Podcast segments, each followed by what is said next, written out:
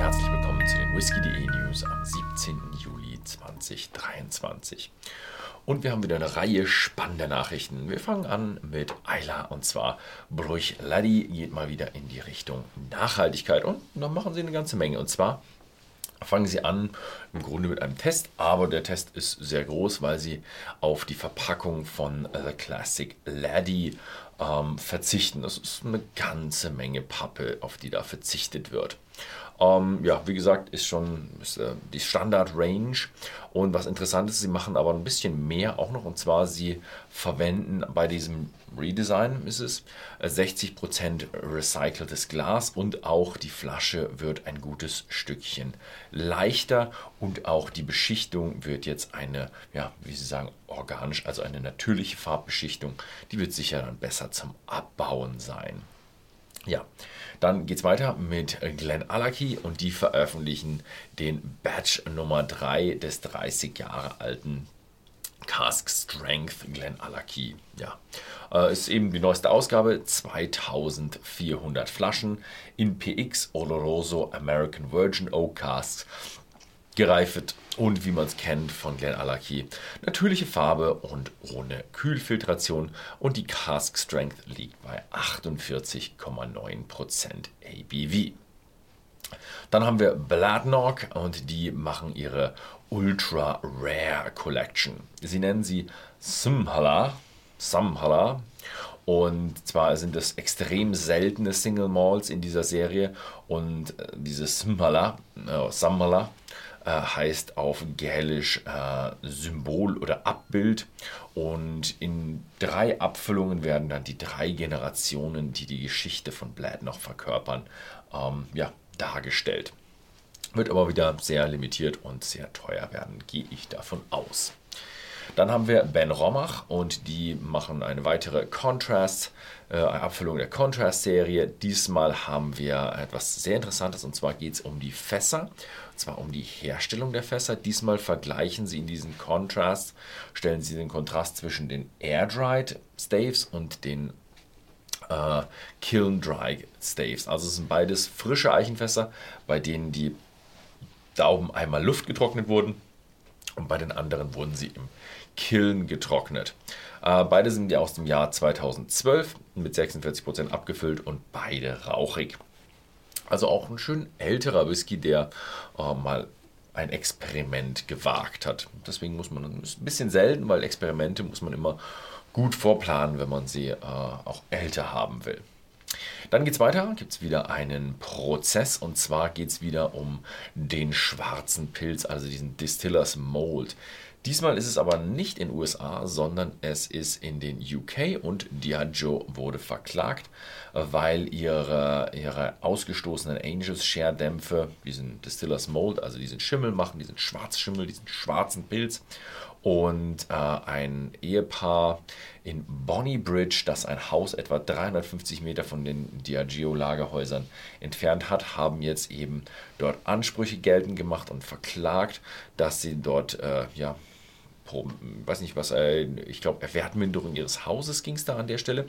Und 2019 hat der Getränkeriese es noch stark bestritten, dass das so wäre.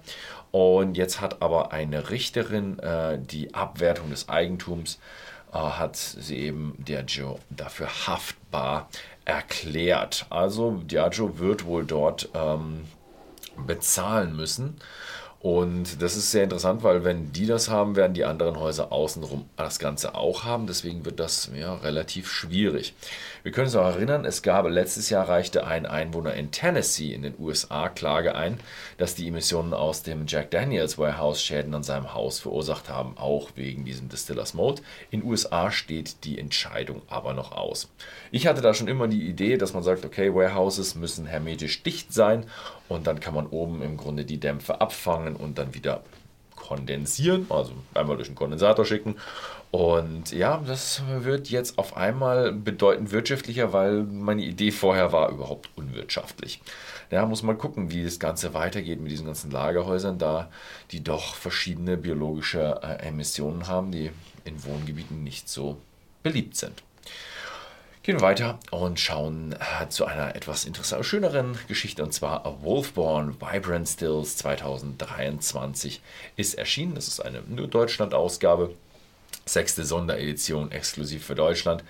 Greift für acht Jahre in frischen Bourbonfässern, leicht rauchig, 50% und limitiert auf 1500 Flaschen und natürlich bei whisky.de erhältlich.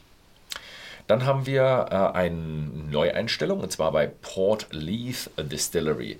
Das ist äh, diese Distillerie, ich, ich glaube, die ist äh, äh, diese vertikale Brennerei in, ähm, in Edinburgh am Hafen. Und zwar stellen die jetzt Wahab Sood zum Leiter ihrer Whisky-Abteilung ein.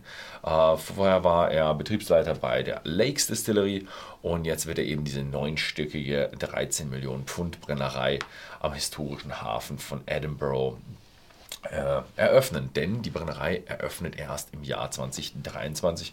Ich gehe davon aus, dass das wahrscheinlich irgendwann im Herbst passieren wird. Aber wir werden sehen, wie das Ganze klappt.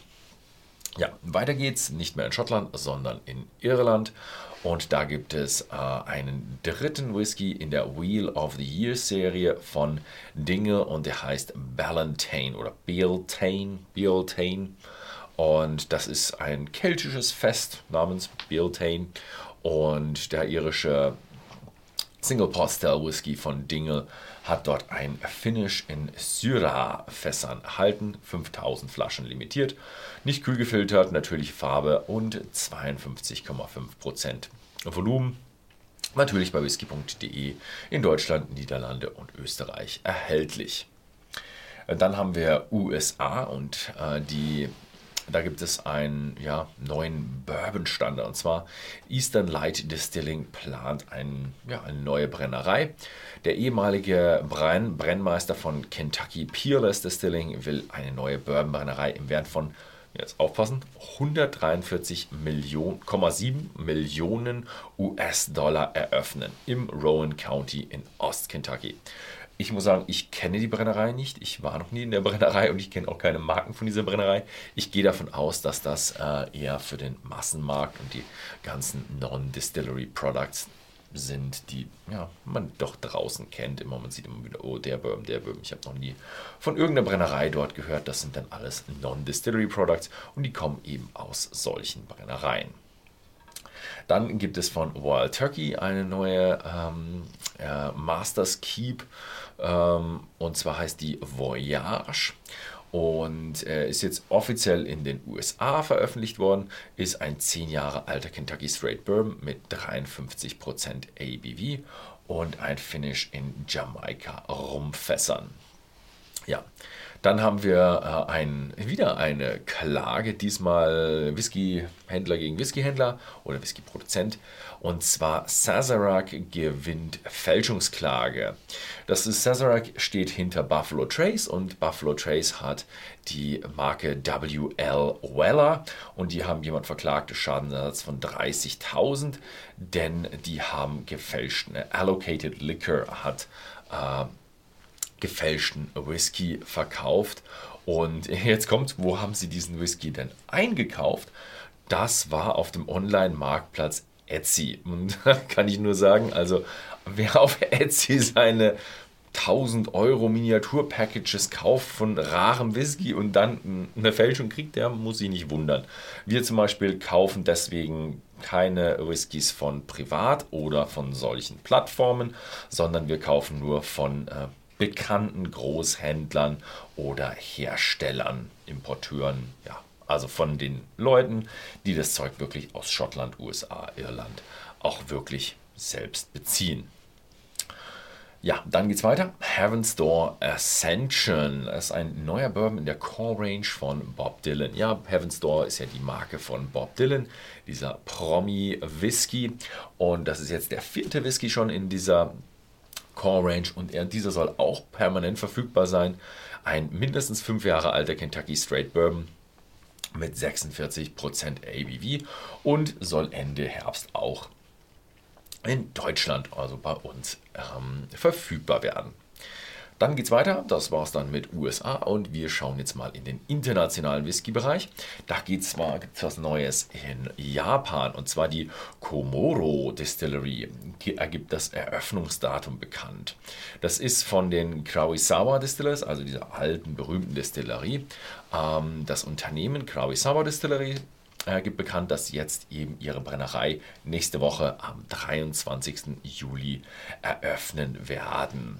Äh, die Planung und der Bau dauerte fast drei Jahre, also gegenüber diesen ganzen schnellen Projekten, die jetzt angekündigt wurden, haben sie sich ein bisschen Zeit gelassen. Hoffe, dann wird das auch eine sehr schöne und sehr gute Brennerei. Ja, das war's diese Woche. Diese Woche ist doch ein bisschen mehr rund gegangen.